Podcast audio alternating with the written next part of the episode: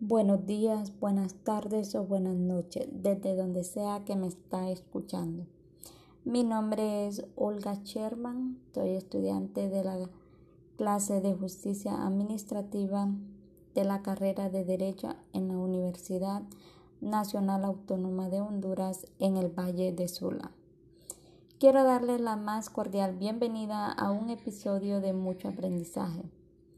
En este breve espacio sobre temas de derecho administrativo, les hablaré sobre un tema muy importante relacionado con la impartición de justicia, el cual he titulado como la jurisdicción de lo contencioso administrativo y sus órganos. La ley de la jurisdicción de lo contencioso administrativo se crea mediante decreto 189-87 siendo publicado en el Diario Oficial de la Gaceta el 31 de diciembre de 1987, mediante una reforma del artículo 318 de nuestra Constitución. La ley de la jurisdicción de la contencioso administrativo tiene por objeto conocer de las pretensiones que se deduzcan de los actos de carácter particular o general de la administración pública. Vamos a hablar un poquito sobre la historia de cómo es que se crean estos tribunales de jurisdicción de lo contencioso administrativo. Bien, antes de que se creara esta ley especial en Honduras, la impugnación judicial de los actos administrativos en nuestro país era posible únicamente por la vía del recurso de amparo, que tenía como objetivo tutelar las garantías constitucionales de los ciudadanos. Cabe mencionar que no obstante esto no permitía exigir responsabilidades de la Administración por actuaciones contrarias al Estado. Bien, ahora tenemos que a raíz de toda esta problemática y que la única vía que se podía agotar era la vía administrativa, se crea el primer tribunal de jurisdicción de lo contencioso administrativo en la ciudad de Tegucigalpa, que teniendo jurisdicción en los 18 departamentos del país. Posteriormente, 10 años después, se crean lo que son los tribunales de la jurisdicción de lo contencioso administrativo a través de la Corte Suprema de Justicia que decide crear este juzgado en la ciudad de San Pedro Sula, que fue eh, funcionando como primer eh, edificio donde lo que hoy conocemos como el edificio El Pájaro Azul. Entrando más a fondo sobre el tema, es necesario tener en cuenta las siguientes consideraciones. Que previo a ejercer la acción de lo contencioso administrativo, primero es necesario haber agotado la vía administrativa. Segundo, haber agotado todos los recursos procedentes en los actos administrativos.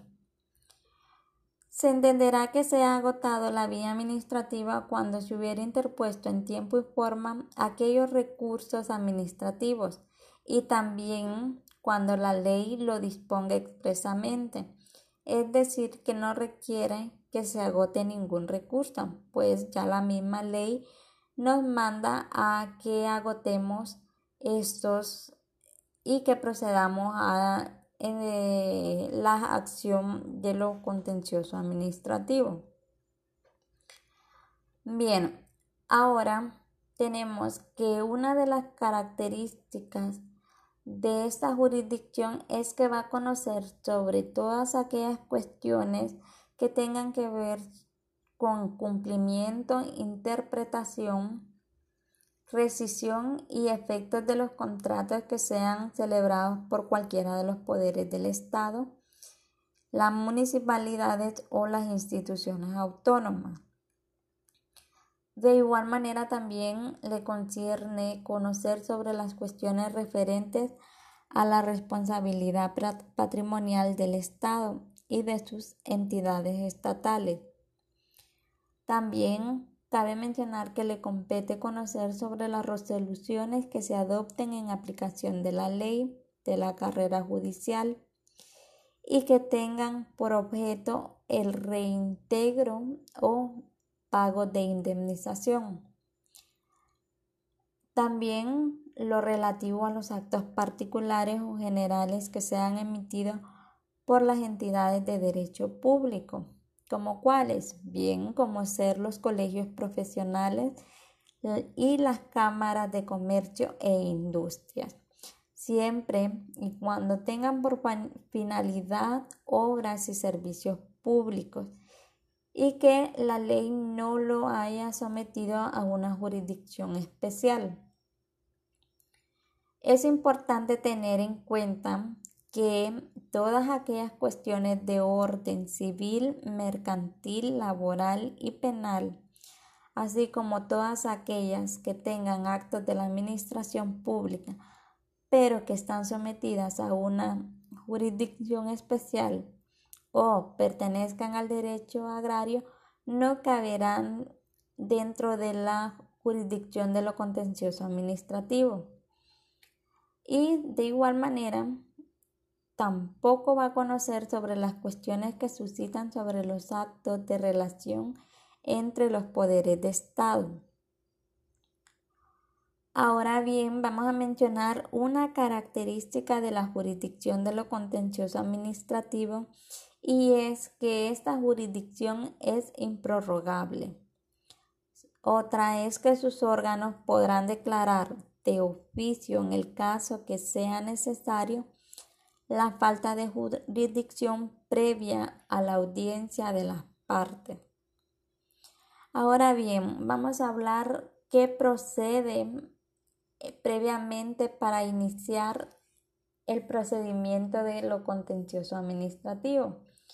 Primero que todo hay que presentar una demanda. Esta demanda debe de contener la suma que indica el contenido del trámite, el juzgado al que se dirige, la designación de las partes y sus representados, hechos en que se basa la acción indicada, los fundamentos de derecho de las pretensiones planteadas, lo que se pide al tribunal, lugar y fecha de la demanda y por último lo vamos a acompañar con las firmas del autor y su representante y todos aquellos documentos que acrediten como medios de prueba. Ahora bien, vamos a pasar a hablar un poco sobre cuáles son los órganos a través de los cuales la jurisdicción de lo contencioso administrativo va a darle solución a estos problemas que han surgido sobre los actos de la administración pública.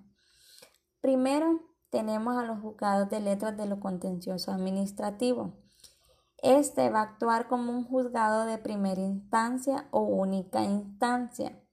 Segundo, tenemos las cortes de apelaciones de lo contencioso administrativo, el cual actuará como segunda instancia.